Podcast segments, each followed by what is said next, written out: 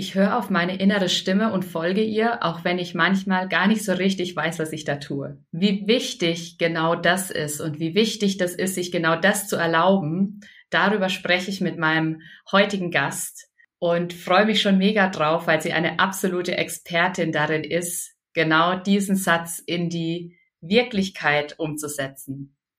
Mein Name ist Yvonne Partes und du hörst den Erlaube dir Podcast für deine Schritte in wahre Selbstverwirklichung und Lebendigkeit. Ja, und ich finde es mega schön, dass heute Angelika bei mir zu Gast ist. Angelika Schwarzwalder. Hallo Angelika, schön, dass du da bist. Hallo Yvonne, vielen, vielen Dank für die Einladung. Ich freue mich sehr auf unser Gespräch.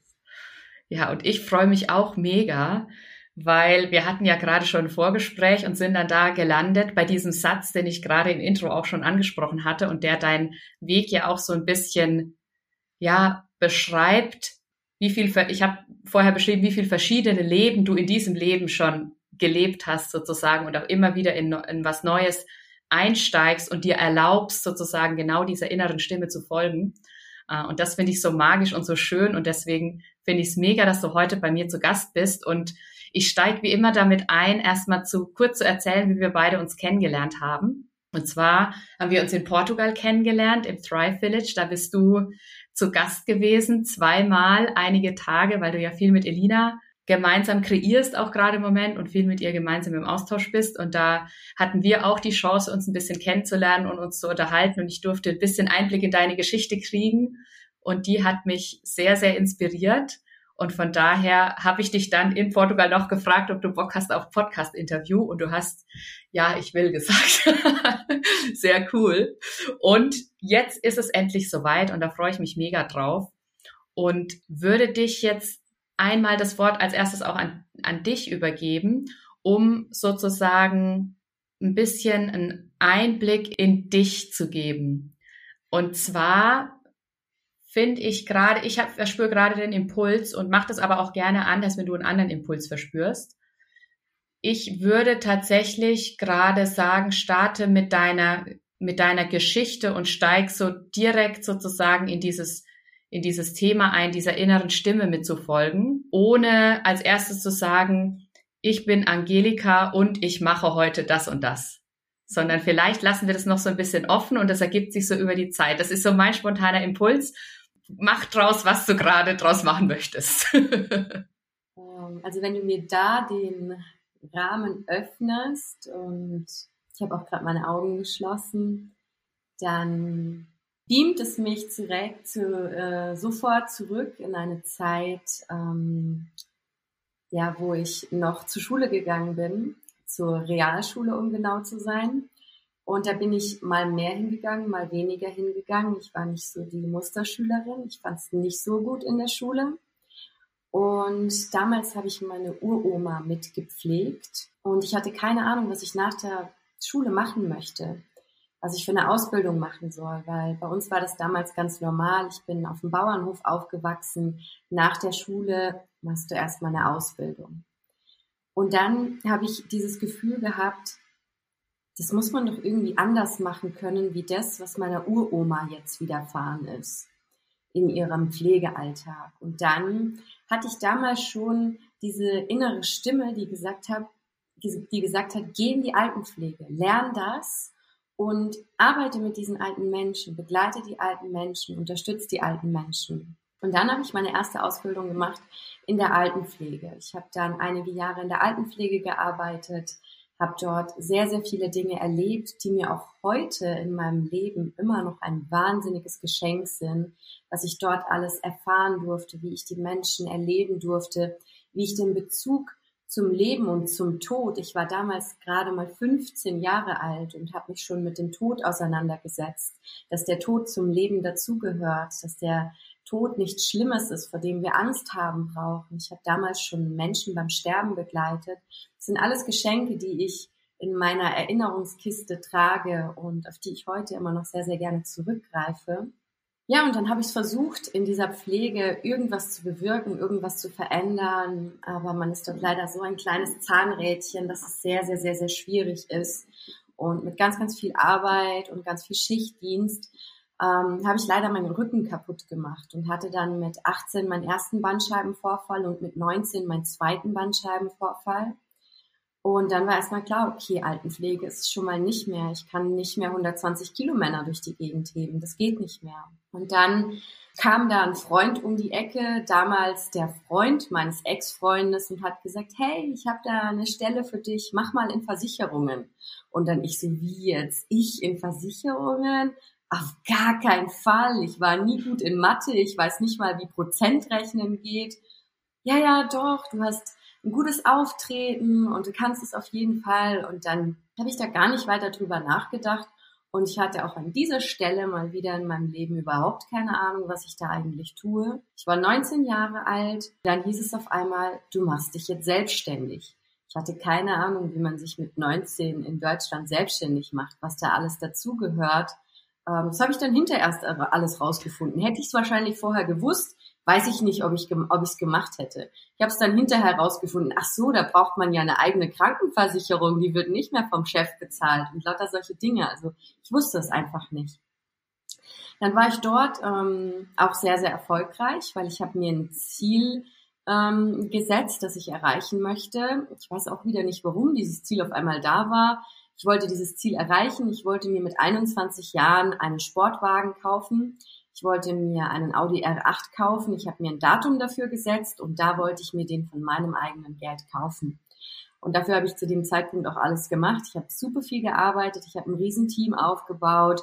Ähm, ich stand auf einmal vor Menschen, vor ähm, riesigen Menschenmengen, habe Vorträge gehalten mit meinem kleinen süßen Alter von Anfang 20. Ich, wenn du mich heute fragst, was ich da erzählt habe, keine Ahnung. Ich habe keine Ahnung, was ich da gemacht habe.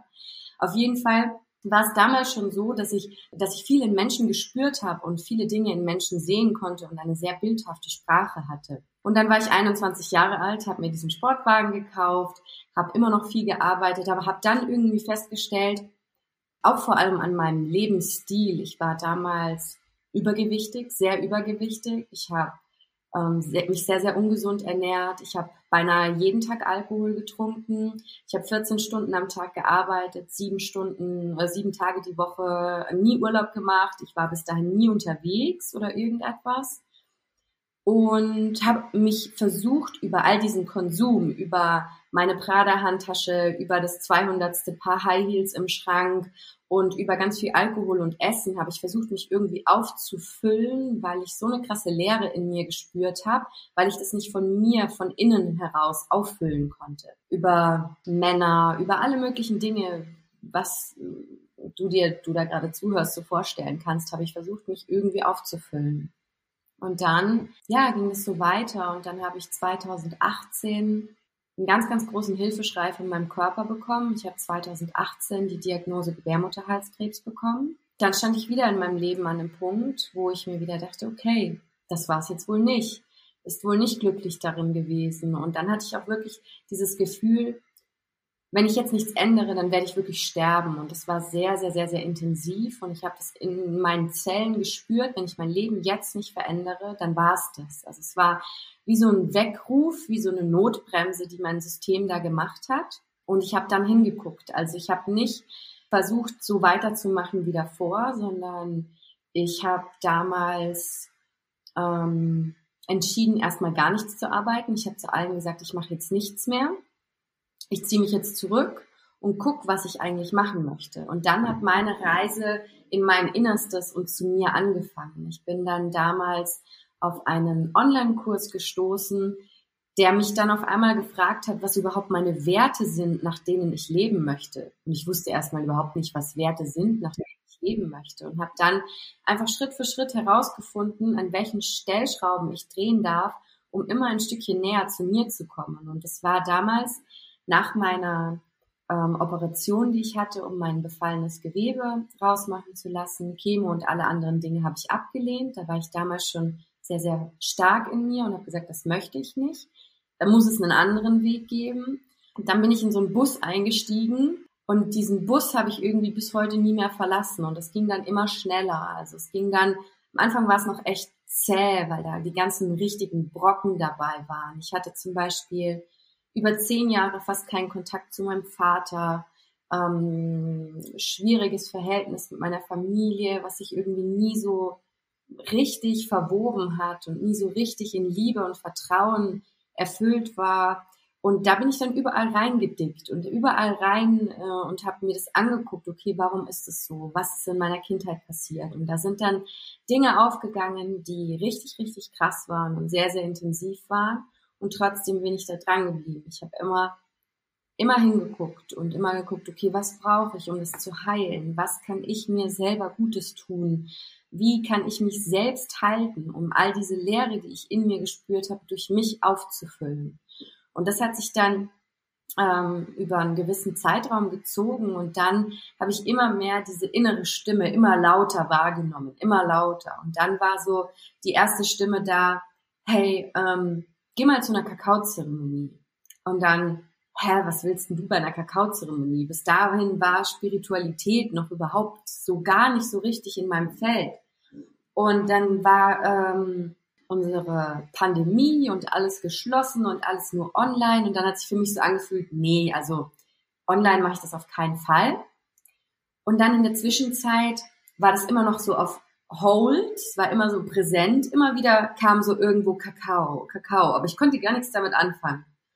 Und dann irgendwann hat mich meine Freundin angerufen und dann auf einmal zu mir gesagt, ja, sie macht jetzt da so eine Ausbildung bei einem Schamanen und ich muss da unbedingt mitkommen. Und da habe ich gesagt, nee, auf keinen Fall. Was soll ich denn da?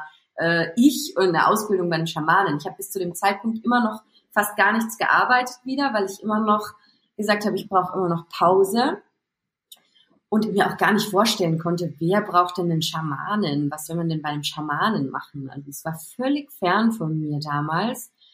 Und sie hat nicht locker gelassen. Sie hat mich immer wieder angerufen und immer wieder angerufen und gesagt, ich sehe dich da, du musst da hinkommen. Ich sehe dich da, du musst da hinkommen. Und irgendwann bin ich dann dorthin mit ihr und schon nach der ersten halben, dreiviertel Stunde war es völlig um mich geschehen. Und so habe ich dann diese Ausbildung angefangen. Und mit dieser Ausbildung hat sich dann nochmal mein komplettes Leben verändert. Mein Bezug zu mir, zu meinem Innenleben, zu meinem Herzen, und dann habe ich festgestellt, hey, wow, das, was ich gerade für mich entwickelt habe, weil wir schieben uns ja im Laufe unseres Lebens eine Zwiebelschicht nach der anderen drauf und schaffen es irgendwie nur schwierig, die wieder abzuschälen. Und das, was ich für mich dort entwickelt habe, was dann dort für mich zum Vorschein gekommen ist, das wollte ich dann anderen Menschen ermöglichen. Ich hatte bis dahin auch noch keine Ahnung wie.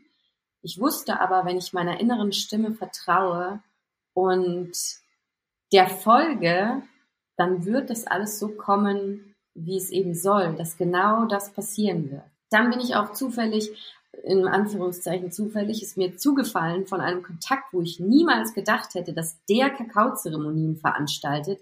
Ich kannte den von Techno-Partys vom hinteren DJ-Pult stehen und auflegen. Also völlig surreal, dass er mich auf einmal zu einer Kakaozeremonie einlädt. Okay, dann bin ich dorthin dann hatte ich nicht, ich hatte keine Ahnung, dass, dass Pflanzenmedizin einen Spirit hat, dass die mit einem sprechen. Ich hatte keine Ahnung davon. Ich bin einfach hin, obwohl ich nicht wusste, was ich dort tue. Mich hat es einfach dorthin gezogen. Mich hat es dorthin gerufen.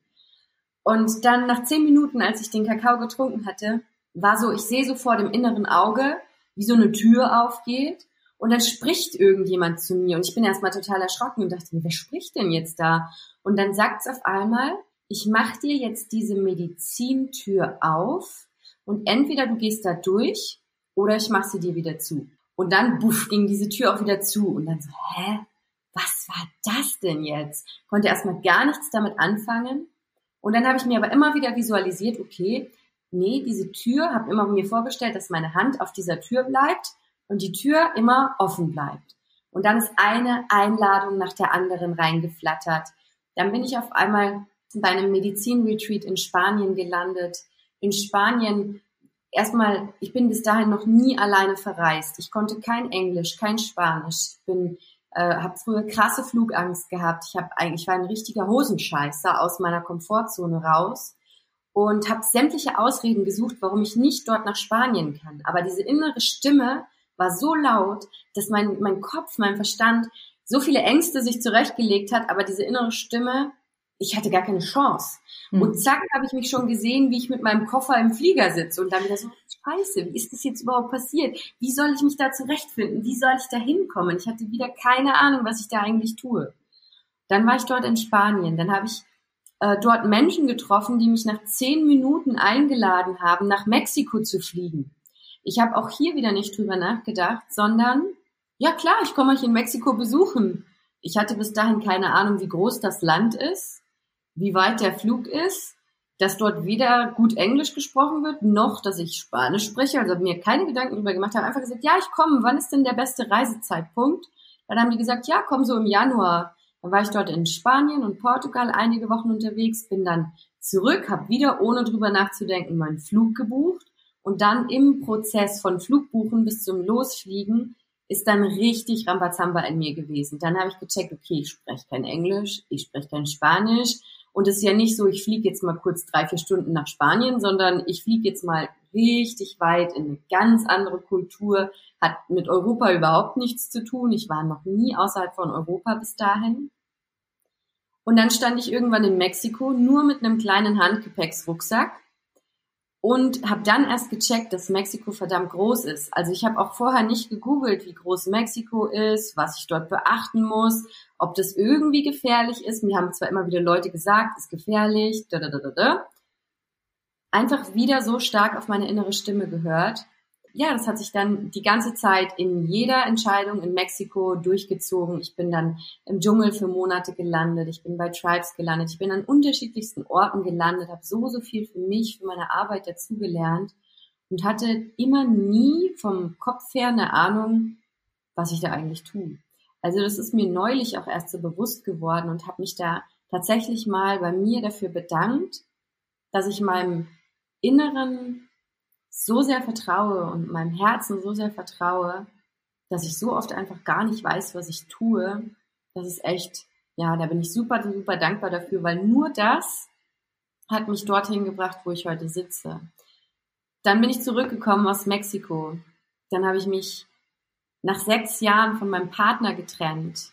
Nachdem ich ein halbes Jahr in Mexiko war, habe ich mich von meinem Partner getrennt nach sechs Jahren.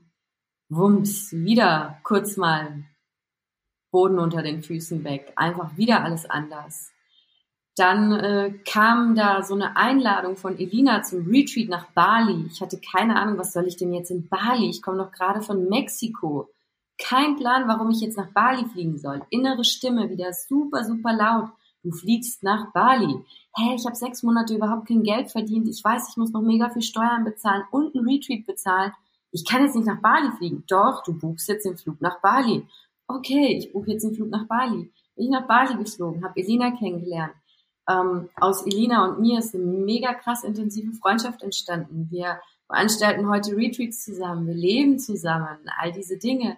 Dann wieder von, von Bali, Portugal war überhaupt nicht geplant. Auf einmal mhm. habe ich ein Retreat auch in Portugal, bin in Portugal im Thrive Village gelandet und keine Ahnung, also alles nicht geplant, alles Dinge, über die ich vorher keine Ahnung hatte. Und jetzt ist gerade mein nächster großer Schritt, wo ich wieder mal so ein bisschen, also alles andere wäre auch gelogen, wenn ich sagen würde, ach, geht alles easy cheesy. Es ist tatsächlich auch immer mal wieder bei mir das Gefühl da, dass es mir gerade den Boden unter den Füßen wegreißt, weil ich habe mich entschieden, als ich im Januar auf Bali war, dass ich Deutschland nicht nur auf dem Papier verlasse, sondern auch physisch verlasse. Ich habe nämlich im September mich abgemeldet aus Deutschland, meine Firma nach elf Jahren in den Boden gestampft und war dann auf Reisen unterwegs, aber hatte immer noch so einen Fuß in der Tür, sag ich mal. Mhm. Ich habe hier mein Haus, wo ich mit meinem Ex-Partner immer noch lebe. Meine Sachen sind hier und im Januar war dann so klar, nee, da hängt so viel alte Energie, die du merkst richtig, wie es dich immer wieder zurückzieht und immer wieder ist es wie so ein Sog und anstrengend für mein eigenes Energielevel und wie so ein Dimmer, der mich immer wieder zurückdimmt und immer wieder mehr Anstrengung braucht, mich wieder aufzudrehen. Ja, dann habe ich die Entscheidung getroffen und auch da habe ich nicht drüber nachgedacht, was beinhaltet diese Entscheidung alles, sondern mein Herz hat gesagt, mache es, komm nach Bali. Und jetzt bin ich gerade in diesem Prozess, bin jetzt seit zweieinhalb Wochen wieder in Deutschland. Das heißt, seit zweieinhalb Wochen hat dieser Prozess begonnen von Dingen ausmisten, Loslassen, von Entscheidungen treffen, was passiert mit meinen Katzen, was passiert mit meinen Beziehungen, was passiert mit all meinen Dingen, wo bringe ich meine Sachen hin. Also es ist intensiv, sehr, sehr intensiv. Und mittlerweile weiß ich einfach, wie ich mich durch solche Dinge sehr, sehr gut durchnavigiere. Und ja, ich sitze auch da und heule und schreie und bin wütend, weil irgendwas nicht klappt und, und lasse das alles aus mir raus und, und denke mir manchmal echt, fuck, warum triffst du jedes Mal solche Entscheidungen? Weil mein Verstand dann wieder kommt und sagt, hey, du könntest es doch auch viel einfacher haben. Ja, könnte ich, aber dann würde ich nicht meinem Herzen folgen hm. und dann würde ich nicht meiner Seele folgen und nicht diesem Seelenweg von mir, der so laut ist. Und immer wieder, wenn ich dann mit Menschen arbeite, das, was ich jetzt heute mache, dann weiß ich genau, hey, jedes Mal, wo du da sitzt und strugglest und weinst, das ist, ist es so sehr wert, weil es genau der Weg ist, den ich eben gehen möchte. Und mhm. ja, diese innere Stimme ist verdammt laut und ich kann sie einfach nicht missachten. Das geht nicht. Ja, es ist voll spannend, an welchem Punkt du gerade jetzt am Ende gelandet bist und, und was du gegen Ende gesagt hast, weil ich das immer wieder faszinierend finde, wie alles zusammenfließt. Ich habe mir heute Vormittag, vielleicht ein, zwei Stunden vor unserem Termin, habe ich mir aufgeschrieben, Lebendigkeit ist manchmal anstrengend und habe mir dazu geschrieben auch so, was für mich dahinter steckt, eben dieses, dass zu Lebendigkeit dazugehört, dass alle Gefühle da sein dürfen. Eben auch dieses, wo du sagst, boah, manchmal bin ich da und dann bin ich wütend oder dann kommen mir die Tränen und gleichzeitig weiß ich aber, es ist so richtig und es fühlt sich am Ende so lebendig sozusagen an und ähm, ich war, ich fand es gerade so krass, weil ich mir gedacht habe, abgefahren schon wieder, dass ich diesen Gedanken hatte, Lebendigkeit ist manchmal anstrengend. Du im Endeffekt gerade auch nochmal so dieses, diese Verkörperung dazu geliefert hast, würde ich jetzt mal so sagen. Also, wie siehst du das? Also würdest du das auch so sehen, wie ich es gerade sage, oder würdest du das irgendwie anders beschreiben? Hm, absolut. Also Lebendigkeit beinhaltet ja nicht nur äh, Konfetti, Glitzer, äh, goldenes Licht und Lachen und alles ist schön und super, mhm. super entspannt. Lebendigkeit bedeutet ja auch genauso ähm, traurig sein zu können, wütend sein zu können. Ähm, all diese Dinge, die wir in, sag ich mal, negative Schubladen stecken, die gehören genauso dazu, um zu leben. Es geht mhm. nicht nur die eine Seite, es gehört immer die andere Seite dazu. Es, wir haben immer Dunkelheit und Licht wir haben Tag und Nacht, das ganze Leben, egal wo wir hingucken, egal ob wir in die Natur gucken, egal welches Tier wir angucken, es besteht immer in Zyklen. Es gibt immer Dualität. Es gibt immer Dunkelheit und Licht. Und genauso ist es auch in, in unserem Leben. Und genauso ist es auch in, in unseren Emotionen und Gefühlen. Es gibt immer welche, die sind anstrengend zu fühlen und es gibt welche, die sind super entspannt und super schön zu fühlen. Ich verwende super, super gerne das Beispiel von einer Metamorphose, weil eine Raupe, die wird erstmal zu Brei, bevor sie der Schmetterling wird. Also wenn sie sich in ihrer Metamorphose befindet, dann ist die nahezu faktisch nicht mehr vorhanden. Die zerbreit sich und hat ja auch keine Ahnung, was mit ihr da passiert und weiß ja noch nicht mal, dass sie irgendwann fliegen kann und wunderschön ist und ihr Leben von einer ganz anderen Perspektive genießen kann. Und dann ist sie quasi erstmal brei und ist bestimmt auch nicht schön, richtig brei zu sein, aber dann diesen dran zu bleiben und diesen Schritt zu gehen, um dann seine Flügel zu entfalten und darauf zu vertrauen, dass das so genau so kommt, wie es für mhm. einen selbst perfekt ist, weil mein Weg ist ja nicht dein Weg, Yvonne, und dein Weg ist nicht mein Weg, sondern ja. jeder hat seinen ganz eigenen Weg, den er entdecken darf und seine eigene Stimme, auf die er hören darf. Und daraus entsteht dann die Magie im Leben. Und auch mhm. wenn es manchmal anstrengend ist, ja, unterschreibe ich gerade sofort, dass es gerade anstrengend ist. Aber ich weiß auch, wenn die nächsten Wochen um sind und all das gewuppt ist, dass ich hier dann mal richtig mir einen auf die Schulter klopfe und mir denke, ja, geil, ich habe es hinbekommen, ich habe es hinbekommen und ich, ich bin stark und ich kann das halten. Und das gibt dir selbst so viel Selbstvertrauen mhm. und Selbstwert, weil du deine Selbstverantwortung übernimmst, mhm. weil du nicht die Verantwortung auf irgendjemand anderen abwälzt und es irgendjemand anderen für dich entscheiden lässt. Ich hätte jetzt zum Beispiel auch warten können, bis mein ähm, Ex-Partner irgendwann sagt, ach ja, das mit dem gemeinsamen Haus, lass mal das lieber. Oh ja, okay, dann, äh, dann ziehe ich mit. Nee, mhm. ich habe für mich geguckt, okay, wann ist der Moment, das Ganze wirklich auch zu beenden? Und ja, das ist definitiv gerade anstrengend, aber es ist meine Eigenverantwortung. Es, es gibt mir jetzt schon jeden Tag Power zu sehen, was ich hier in dem Chaos alles wuppen kann, weil es ja auch wieder was ganz anderes ist zu meiner Arbeit. Also ja. hier gerade physisch irgendwas rumzuhämmern, zu machen und zu klopfen, ist ja was komplett Konträres zu dem, was ich sonst mache.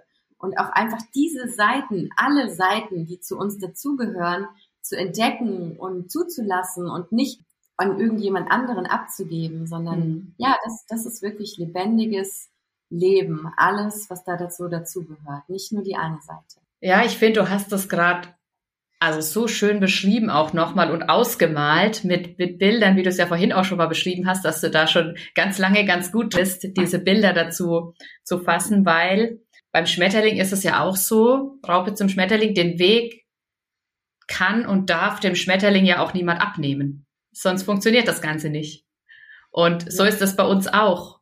Dieses, wie du es auch gerade gesagt hast, diese, in diese Eigenverantwortung zu gehen, in diese Selbstverantwortung zu gehen und zu sagen, ich lasse mich auf den Prozess ein, einmal mich, mich auch selber zu entdecken und meinen Weg zu entdecken und eben nicht herzugehen und zu sagen, ich suche jemanden, der mit mir, der mich auf meinem Weg entlang zieht, so würde ich es jetzt mal sehr übertrieben dargestellt nennen, dass es durchaus Sinn macht, manchmal sich jemanden zu suchen, der einen ein bisschen begleitet und einen sozusagen an die Hand nimmt oder im, im Sinne von einem eine Führung gibt. Und mit Führung meine ich nicht eine aufschauende Führung, sondern eher im Sinne von, weil er vielleicht schon irgendeine Erfahrung hat, die ich gerade, die ich für meinen weiteren Weg sozusagen brauche.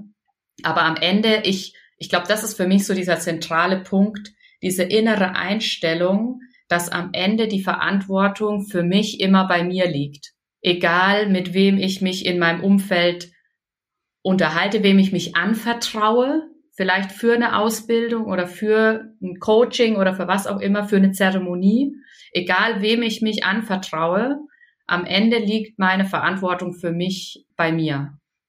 Voll schön. bin gerade so, das, es fühlt sich gerade irgendwie so, so rund an. Und was würdest du jemandem mitgeben, der vielleicht genau an dem Punkt gerade noch hadert. Ich finde, hadert ist irgendwie das falsche Wort. Also einem Menschen, der den Punkt erkannt hat, sozusagen für sich, der damit vielleicht noch keine Erfahrung gesammelt hat im Sinne von, weil er einfach viel den Erwartungen von anderen gefolgt ist oder weil er viel halt in diesen Mustern drin war, in die uns ja auch über die Jahre mitgegeben werden und der, der für sich schon das Bewusstsein hat, ich möchte jetzt da diesen Schritt gehen, aber nicht so richtig weiß, wie oder was, also was sollte mein erster Schritt sein. Der ist natürlich auch wieder individuell, aber am Ende ist vielleicht irgendwas da, wo du sagst, wow, der Impuls kommt mir gerade, den würde ich gerne mitgeben. Also was mir am allermeisten hilft, auch jetzt gerade an dem Punkt, wo ich mich befinde, ist, nicht den Riesenberg zu sehen, wo ich hin möchte, sondern immer auf die Füße zu gucken und jetzt im Moment zu bleiben und zu entscheiden, was für eine Entscheidung kann ich jetzt in diesem Moment treffen, die mich dorthin bringt, wo ich hin möchte. Also ganz oft versuchen wir mit der Brechstange die Dinge zu machen und überfordern uns dann damit und überfordern auch unser System damit und können es dann nicht so richtig durchhalten, weil es einfach zu krass ist weil wir es eben noch nicht kennen, diese krassen Prozesse. Und was mir jedes Mal hilft, ist, wirklich nur auf meine Füße zu gucken. Nicht nach hinten zu gucken und nicht zu weit in die Zukunft zu gucken, sondern nach unten auf meine Füße und wirklich mich immer wieder daran zu erinnern, ein Schritt nach dem anderen, weil am Ende machen viele kleine Entscheidungen die große Entscheidung aus. Mhm. Das Zusammenzählen vieler kleiner, wichtiger Entscheidungen ergibt am Ende das große Ganze. Und da fällt mir ein Satz ein, den ich auch immer wieder mir selbst sage, im Kleinen wie im Großen. So wie du die Dinge im Kleinen tust, so wirst du sie auch im Großen tun. Das heißt, wenn du große Entscheidungen treffen möchtest, dann darfst du anfangen, dich in kleinen Entscheidungen zu halten und dich mhm. durch kleine Entscheidungen zu navigieren. Und dann werden deine Entscheidungen automatisch Schritt für Schritt, Tag für Tag immer größer, immer größer, immer größer. Und dann kannst du auch mal so eine Riesenaktion bringen, wie ich jetzt zum Beispiel. Aber noch vor einiger Zeit hätte ich das auch nicht halten können. Mhm. Aber ich habe angefangen mit kleinen Entscheidungen, immer wieder neue kleine Entscheidungen, die dann immer das große Ganze gegeben haben. Und das ist das, was ich, was ich dir mitgeben möchte und was ich dir auch mitgeben möchte. Lasse Menschen in dein Leben, die dich dabei unterstützen. Menschen, die dir einfach nur zuhören und dir den Raum halten und nicht versuchen, dir deine Entscheidungen auszureden oder dich umzustimmen, sondern Menschen, die auch vielleicht, wenn sie nicht greifen können, was du da, gerade tust, dir die aber trotzdem den Raum halten, dass du darüber sprechen kannst, dass du nicht alleine mit diesen Dingen bist.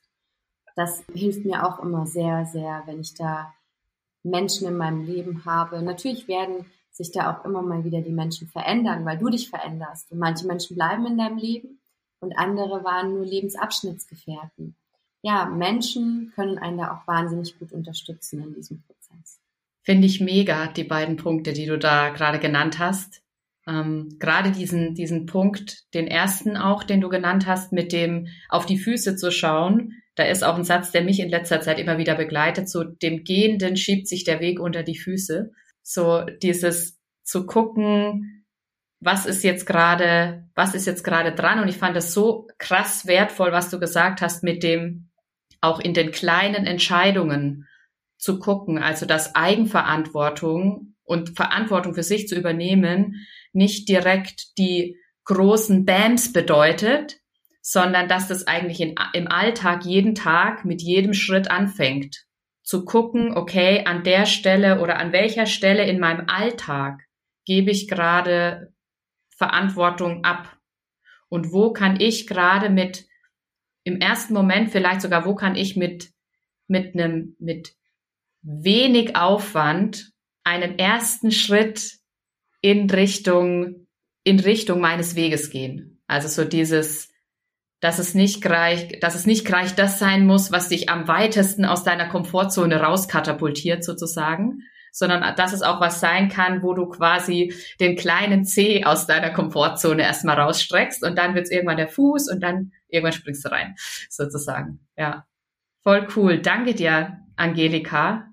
Ich fand's mega schön, wie sich das entwickelt hat und wie auch deine Geschichte das nochmal so schön aufgezeigt hat, was es bedeutet, auf die, auf die Stimme zu hören und dass es nicht immer klar sein muss am, im ersten Moment, was das bedeutet. Von daher vielen lieben Dank, dass du heute mein Gast gewesen bist. Und dir als Hörerin und Hörer, wenn dir das heute gefallen hat, super schön, dass du wieder dabei gewesen bist, dass du wieder reingehört hast.